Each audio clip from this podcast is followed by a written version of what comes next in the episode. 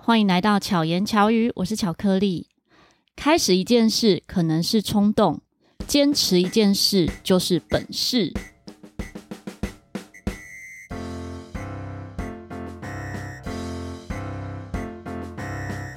啊，没错，今天是星期二。本来大家可能认为是巧克力自言自语的时候，但有一位好朋友来到我们家。就是哲志 跟大家打招呼。大家好，我是哲志。如果有关注我的粉砖或 IG 的话，应该对哲志不陌生。但我们可能有将近两年没有一起合作，对不对？对对对。就疫情之后。对。哲志是我音乐好伙伴，我们之前有一起在台大儿童医院义演，就每个星期三的下午，然后也有一起参与一些商演活动。驻唱。助演，助演，对对对对对，就是在咖啡厅的演出，呃，对，然后还有不同类型的一些演出场合，都可以看到哲志的身影。之前如果你有听，就始作俑者阿健节目中，我们聊《灰夜姬想让人告白》里面的片头和片尾曲呢，就是我跟哲志一起弹奏的。啊，有点久没弹吉他了。哎、欸，我才正要讲说，你一直很坚持每天弹吉他的、欸。哎呀。发生了很多事情，变化是不是？对啊，怎么样的变化？好像身边蛮多人都会针对说：“哎、欸，你怎么你现在都没什么来弹吉他？”感到有点意外。真的吗？我没有，因为我根本没有发现。自己是觉得有些人他们会想要持续专注自己的专长，或者是持续精进。嗯，那我的想法可能比较不一样，我就觉得说，其实你可以涉猎很多不同的东西，然后可能说跨界结合，可能再回归到自己的本业。对，也不一定回到回归到自己的本业啊，就是可以，可能你会有新的方向、新的想法或新的创意，都是有可能的。当然，嗯、中间会让我不想弹吉他，也是有别的因素存在。什么因素？像是二零一七年那时候去美国比赛，嗯哼，狂练呐、啊，一直练练练，然后练到其实手受伤，嗯，蛮严重。去美国比完回来，大概两年都没有办法好好的弹吉他。本来练习时间是大概每天六小时起跳，嗯、就很狂热，嗯，对。然后因为受伤，你就不能一直弹，因为你真的是需要休息。对，腱鞘炎。然后就是说，你只要维持了这个动作，你就会复发，有点像那种板机子那样。对对对，妈妈手那种概念。嗯、所以就是说，本来六小时以上的这种狂热操作，变成。你可能一天弹不到一小时，嗯哼，然后那时候跟伙伴一起工作，看他一直弹，然后就觉得哦，好烦躁。嗯，时间久了，其实有点习惯，哎、欸，不弹吉他的这种生活模式，然后慢慢的、慢慢的变得好像不像以前那么狂热，没事就想弹吉他。嗯哼，对，以前是那种到日本去出去去日本玩，然后你也会带着吉他？没有没有带，我是直接到日本买了一把。哦 带回台湾吗？对，可是很小把，然后就是不是那么贵，然后就就一定要碰，手会很痒，就像毒瘾那样，吉他瘾。嗯，对。但可能也是因为你曾经有练这么大量，所以现在才可以不用一直练，也能够有基本的弹奏技巧。我觉得不完全是，因为就像是运动员，其实他们的练习是需要。正确的，嗯哼，就是说一些肌肉的使用，嗯，其实是需要专业的教练去教他们怎么去练习，怎么去使用他们的肌肉。那我觉得弹吉他也是，我们在做一些练习的时候，其实你一直做同样的动作，不完全是正确的。嗯，怎么样施力正确更重要，在正确的姿势去做正确的时间安排。去练习，我觉得是比较重要，就是练的刚刚好是比较重要。对对对对对，正确，关键是正确。对啊，像你可能去健身，你可能说一直练也不对，你可能动作不对，你可能就受伤，大概是这样。所以我觉得正确的方向去努力才是重要的，不是不是只是死命练。对，因为有蛮多人喜欢一件事情，就是埋头苦干，可是。最后伤痕累累，没错，就是我，没错，很多事都这样。因为在疫情前，我们那时候一起演出的时候，其实我觉得你练曲子很快，欸，哦，对啊。虽然你觉得 像你刚刚说，二零一七之后，我们应该一起合作是一八一九左右，一九二零二零那时候，差不多。对，那个时候你觉得不算是你练很多的时候，那个时候有点在吃老本。但是我自己接触到不同的合作的乐手啊，我觉得泽志有很棒的天赋，是练曲子很快，认真负责的把乐曲完成。因为我们每周大概会要完成十二到十三首歌，两周团练一次，我记得。对，嗯，差不多两周团练一次。可是我们每周的曲目其实都不太一样。嗯，这就是都可以完成，因为我太幸运了，我一起合作过的吉他手都很强。可是也因为我合作的吉他手都很强，我就没有注意到这不是应该的。直到就是有踩雷的 状况下呢，我才知道哦，原来每个人吉他能力是不一样。嗯，所以哲志是真的很强。哦，其实可能是因为流行乐在那时候我不是一个熟悉的项目，所以就反而要更用心去练习。嗯，因为平时都以前都弹即兴啊，爵士乐，嗯，呃，不是那么纯的，就是类似啊，就是会卷。嗯，对，即兴弹奏，然后比较少去接触那么大量的流行乐。或者说就是阿拉斯加海湾、嗯、这种以前根本不会去听各类型的音乐，我们在演出的时候其实都会接触。对，所以就反而要更用心去听他们，不然可能表演就会出错。嗯嗯嗯，对啊，出错我就会觉得不太能接受。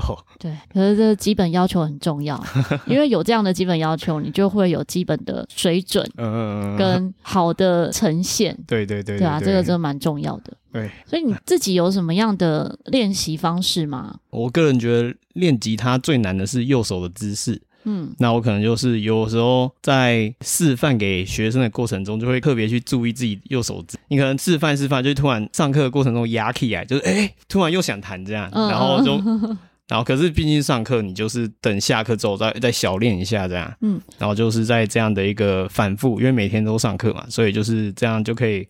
稍微维持自己的手感，对。右手姿势是指什么啊？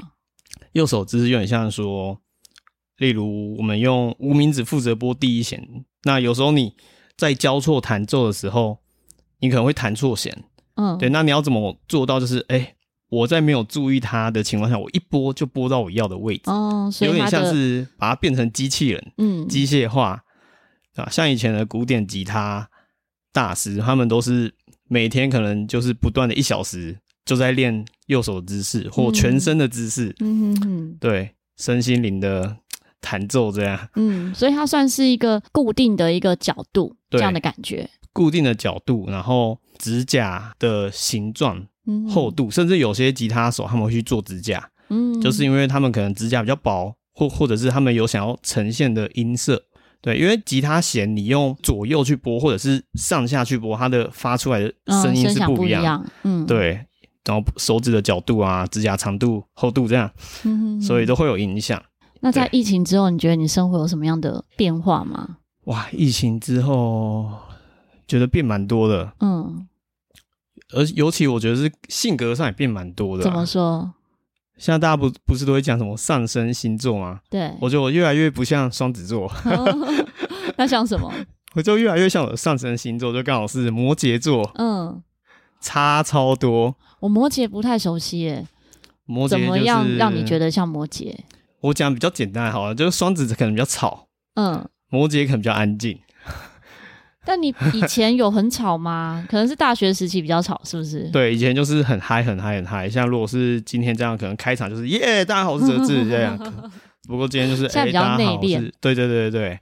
但也蛮合理的啊，因为双子座本来就是有两个面相。嗯，看起来很文静的话，也许那他内心就火热的。嗯，应该怎么？在夜晚会默默的哭泣，一个人享受寂寞。你现在会这样吗？以前会啦，就真的也是有这样双子座的特性。嗯嗯，就是有种有种曲终人散的那种感觉。现在不会，现在就是取得一个平衡，很喜欢一个人，然后去做点学习的事情。这样，嗯，我觉得学习的部分，你好像一直都有在学习啊。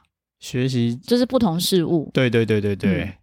而且这一点，我觉得就是我们很像的地方。就像刚刚你前面在讲练习这件事，也是我也不是那种一直练习的人，呃，我也没有那么喜欢一直练习。可是我会比较目标型，目标型就好比我们有不同场的演出，可是，在练这一场演出的时候，我也许会塞几首比较难的歌，是我们要把它练好的。对，假使十二到十三首歌来说。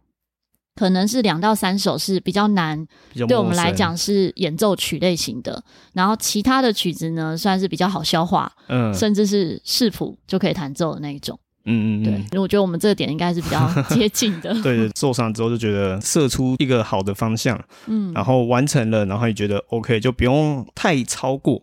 嗯嗯啊，而且我觉得我的生活中有一个特性，嗯，有点物极必反哦的特性。如果太多了，就少一点这样。那例如可能这两个礼拜疯狂的去健身，嗯哼，然后可能第三个礼拜我就会突然哦不行，我想打电动，或者是我很自律，就这两个礼拜我都呃早睡早起，然后都吃很健康的健食物，食物，对对对，然后。突然间，我就会很想吃肯德基。可是你这个是内心自己想要规律的吗？就是内心自己想要吃很健康的食物，还是逼自己？有点是习惯，嗯，不会觉得是逼。我已经连续三个礼拜就是请我妈准备，就早上都吃生菜，然后而且是不沾酱。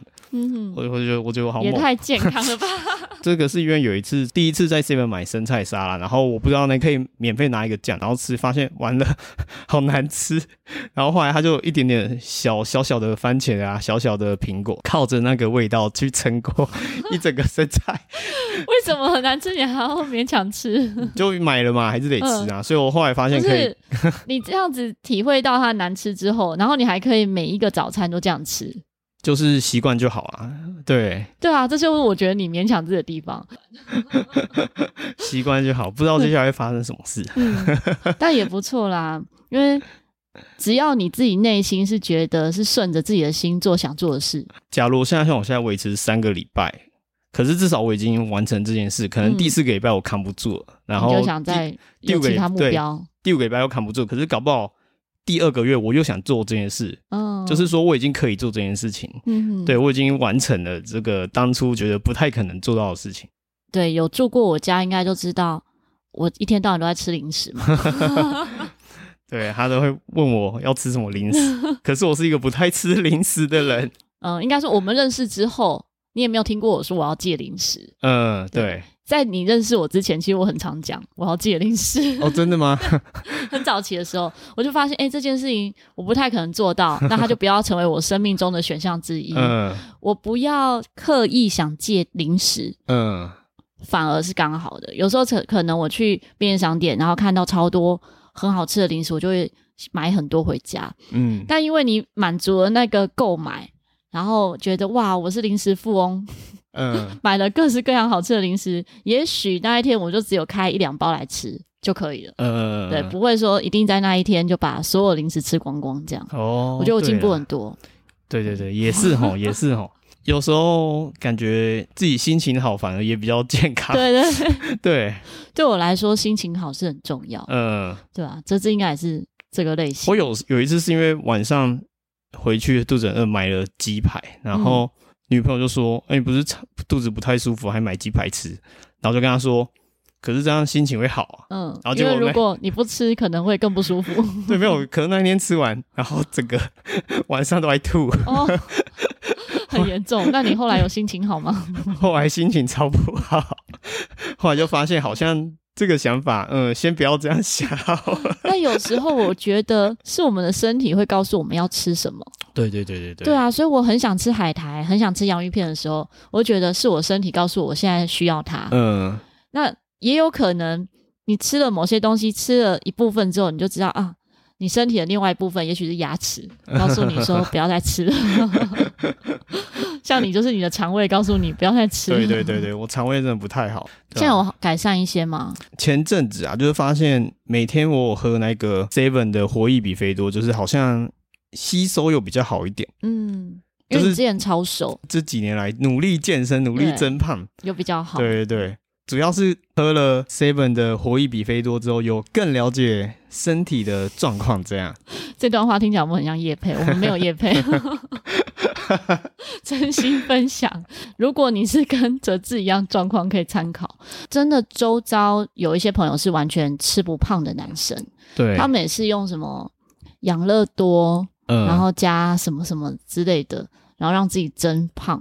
囤积脂肪啊，嗯嗯，对吧？我也是那时候吃超多东西，努力吃，从五十四公斤吃到六十五公斤。哦，对，可是就肚子变很大，嗯，就很尴尬。可是你不是有在健身，没有帮助吗？我说肌肉和脂肪，他们永远是分开的，脂肪外面是肌肉。以腹肌来讲，好了，可能说你努力的练腹部，你可能是肌肉有练出那个腹肌，可是因为你吃太多东西。变成你的肚子都是脂肪，嗯，它就在外面囤了一个内脏脂肪，或者是旁边的那个赘肉，就把你的腹肌盖掉，嗯，所以就要努力的把它减掉，你就可以看到腹肌啊。哦，类似这样，嗯，对。不过专业还是请教那个健身教练比较。你现在是有跟教练吗？之前有，嗯，现在呃有上上团课啊，嗯，团课比较便宜。你健身教练上多久啊？之前。之前上了一两年吧，哦，很厉害，是每周一周两次，太强了。健身教练的费用很高诶。哦，对啊，就是后来缴那个要缴那个分期付款，缴到有点有点压力。嗯，对。那那时候成果有如你预期吗？是有啦，只是因为初学嘛，所以就是力气一定会进步。嗯，可是我觉得在动作的逻辑上，呃，可能还有待加强。应该说，因为有蛮多东西要记，嗯，可是你在初学的时候，你没办法一次记那么多东西，那么多细节。就像每一个健身器材的操作，对，其实要注意的东西又不一样。对对对对对，嗯，还有用力的肌群也不同。嗯，我觉得最主要是你能不能感受到你练的那个部位。嗯嗯，对，然后这个可能是你要练一段时间，一段时间才可以感受到。可能我觉得我那时候教练也不是那么好。教练真的很重要，就跟老师一样。对对对对对，对啊！我那时候也有上过一段时间的教练课。嗯，我觉得没有教练的时候，我不知道怎么练，我反而不敢练。嗯，也有可能是一开始教练就提醒了很多，所以没有教练在的时候，我自己就不敢乱练。嗯，然后我又记不起来。对啊，教练跟我讲说哪里要怎么样，然后最重要是有意识的练习。嗯，你有意识的去注意到你哪里的肌肉，或者是在练些什么，那个练习才是有帮助的。对对对。再回到音乐上练习，其实也是这样。对，就回到我前面讲，就是正确的练习是非常重要的。对。可是不一定会去注意到，对，那你就可以找人帮助你。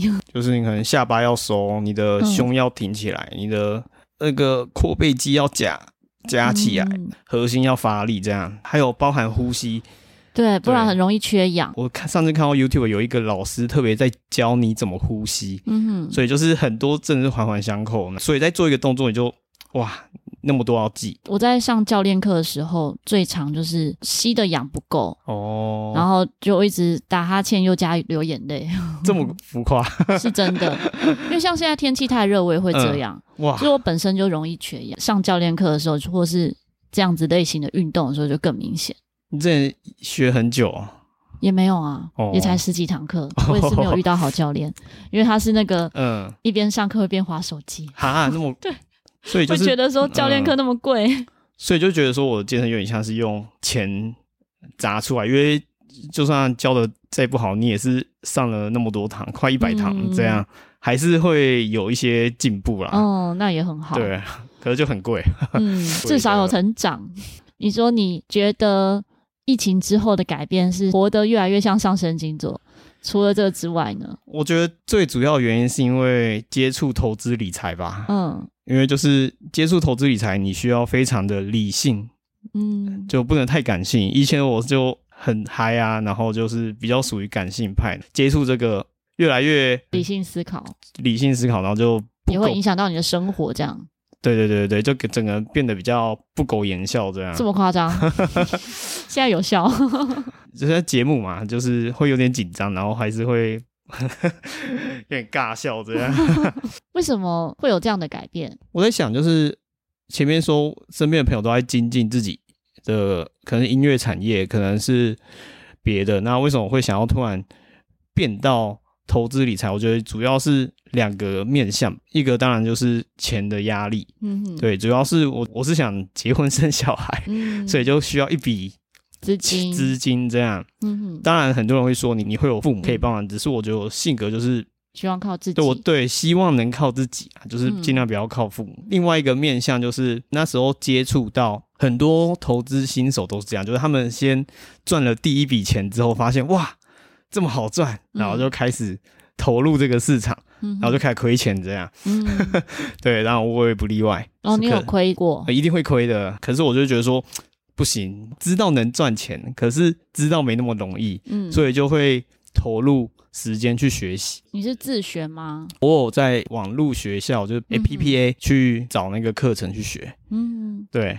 不是加入什么群组跟老师学哈，不是不是不是诈骗的那一种，那个很多诈骗，对，千万不要加入。嗯，主要是知道这个市场可以轻易赚钱，那我就稍微去了解一下投资的这个股市，就发现蛮有意思的。呃，我记得前年还去年就是有一个电影是那个素还真，就是霹雳布袋戏的电影，嗯、然后素还真要上映前一两个月，然后突然哎。欸有一档叫霹雳的公司涨停了，嗯、然后就发现，哎、欸，没想到一个电影，然后他们公司的股票就会有人去拉抬，就觉得这个现象蛮有趣的吧？嗯，就可能是有点人性的现象，就像现在 AI 很有意思。对对对对对，对，AI，嗯，你可能很多人也不知道它到底是真还是假，会不会太早？嗯，电动车啊，绿电，甚至碳权。嗯就觉得在炒什么话题，就爱涨什么股票，嗯，就很有意思。就是你去投入研究，其实你是要更理解这个市场前面的脉动，对，对对，你才能够知道它后面的结果。因为你总不可能每次都是当下，然后你就买在高点，嗯、就对、啊。像有一些亏钱的人，就是他每次都是在。大家正在火热的那一只股票，那一些东西，然后他才加入，没错，然后他就买在高点了，就追高杀低，然后就赔钱了。对，然后就是说，为什么我卖掉就涨了？所以不算有亏，是因为我根本没有买卖 我就是一直放着。对，就是蛮多面向要去学习的。嗯，对，真的，因为它是有点全世界的总体经济、大宗资产、各类产业嘛，嗯，就很广，算是以前在学习音乐历史。启蒙的这一块的想法吧，嗯，因为就会觉得这种脉络的东西蛮有意思的，嗯，对，也算是因为以前音乐的关系，然后让我才会对现在这种投资的各产业、各总体经济的互相的影响会有兴趣。这是我第一次听到可以从音乐牵扯到股票 的连结，但也蛮有趣的，嗯、各个行业。讲到脉络，其实我觉得都是环环相扣。对，你在一件事情上面的学习，一定也会影响到你另外一件事情。就像我们前面说，我觉得哲志算是对于有兴趣的事情会去特别钻研。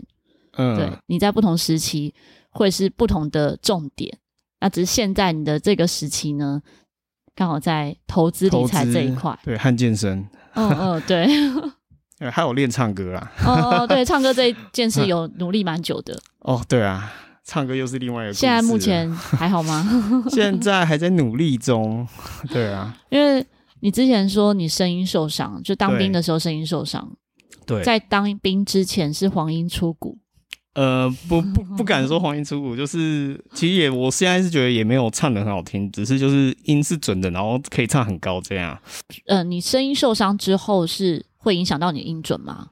不会影响，只是会影响发声吧。嗯嗯。对，像最近才知道，就是可能我受伤之后，大概是呃中音的 re 到发 re 咪发那个音是不太能发出来的。最近才发现，是因为受伤的因素。对对对对对，影响到你那一个区域的音。对对对，可能我去检查，他们都说声带没问题，可是实际上就是、嗯、就是可能声带震动的那个频率是没办法让我很好的发出那个声音。哦。一直不能知道是什么原因，就先努力练习。所以算是很数据化在研究哎、欸。因为我觉得声音受伤这件事是大多数人无法想象。嗯，然后以前会很多人就跟我说，因为听不出来你声音受伤、呃。因为我去做过语言治疗，所以就是讲话还 OK。嗯，可是也很难想象我是曾经就差点就连讲话都有问题。为什么？就是因为受伤，所以怎样的受伤？例如像现在这样讲话好，那我换个方式讲话。以前比较像是这种模式来讲话，嗯，这应该很明显。这个是用喉咙共鸣，那后来去做语言治疗，就变得比较像鼻腔，嗯，在震动这样共振，对，然后就改善很多。你只改善的是声音的部分吗？对，应该说发声的部分，嗯，对。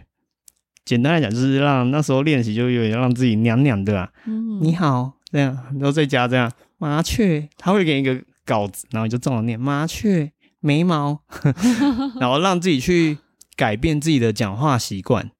那为什么会想要做这样的改变？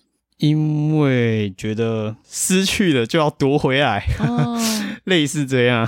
你怎么发现自己声音受伤的、啊？哦，我是 因为像我周遭有一些朋友，可能突然声音沙哑，嗯、他之后都一直是沙哑的声音在讲话，哇！但他也都觉得那已经是正常，就变成他的接受他，嗯、然后觉得这就是他特质的一部分，这样子。对他生活造成只有一点点困扰，然后、嗯、可能是这样吧。那我是蛮严重的，嗯，就是那时候是当兵啊，呃，这故事蛮白痴的，嗯，没关系，你讲。当兵很无聊啊，然后就是在喊那个什么雄壮威武，我就很无聊，就想说，我想挑战一下人体的音量可以到什么极限，然后就一直吹，一直吹，一直用力再用力，然后突然间觉得。声带拉扯了一下，嗯，可是当下你也不会觉得怎么样。然后后来要唱那个替代一之歌，他们有那个我是替代役，然后有那个替代一之歌的比赛，然后就然后唱的时候，我发现哎，我自己会破音。哦，因为我刚刚说我以前是不敢说唱的很好听，可是至少是可以唱很高的男高音这样，嗯，对，然后会破音是一件基本上是不可能的事情，你才发现怪怪的，我就发现完了，一定是那一次觉得声带扯了一下出了问题，嗯，然后随后。过几个月，就是随着就是讲话会有点疲累、沙哑，讲话会破音，然后就觉得不太对。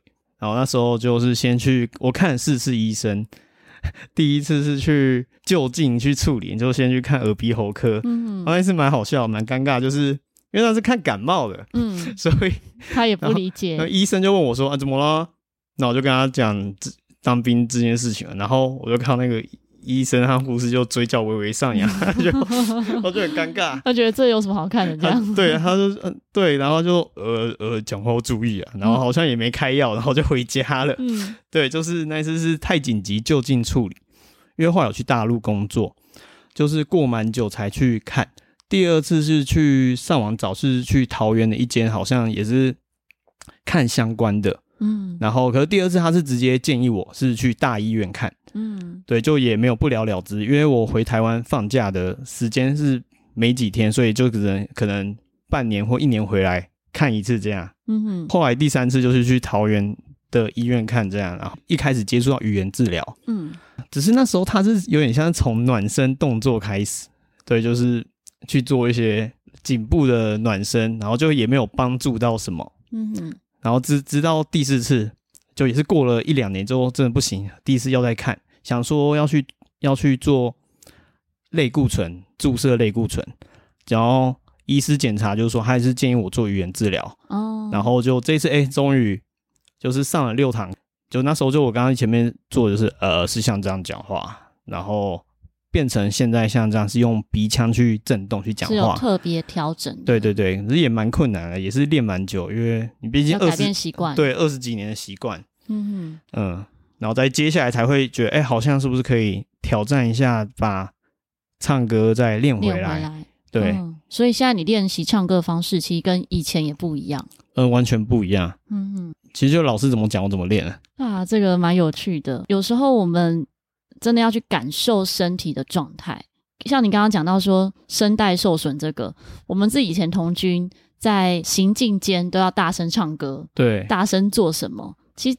真的是一直在伤声音，对，但也没有注意啊。对对对，所以说不定我本来声音不是这样，也有可能，有可能有受伤，然后或者是周遭的朋友也有可能遇到这种状况。如果我有学生，他讲话是很低沉，女生很低沉，嗯，对，可他唱歌是嘿嘿哦，他的共鸣方式不同，对，然后就说为什么你讲话跟唱歌是完全不同，嗯、截然不同？他就说他。